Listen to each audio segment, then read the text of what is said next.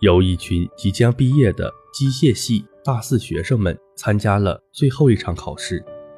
主管这场考试的教授告诉学生们，他们可以带上所需要的教科书、参考资料和笔记，但不准交头接耳。听到教授的话，学生们一个个的都满怀信心。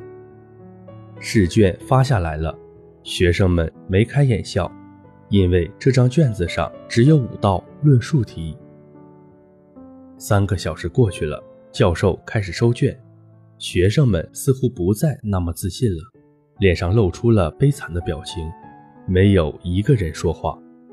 教授拿着试卷，端详着学生们担忧的脸，问道。你们有几个人回答完了这五道题？哦，竟然没有人。那你们有几个人完成了四道题？可还是没有人举手。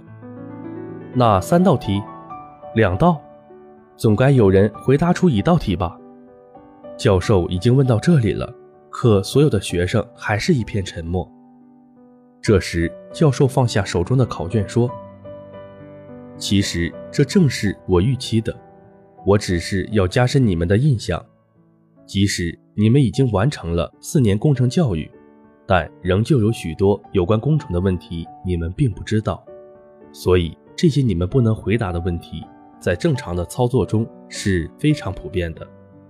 教授带着微笑接着说道：“这个科目你们都会及格，但你要记住，虽然你们是大学毕业生，可你们的教育才刚刚开始。”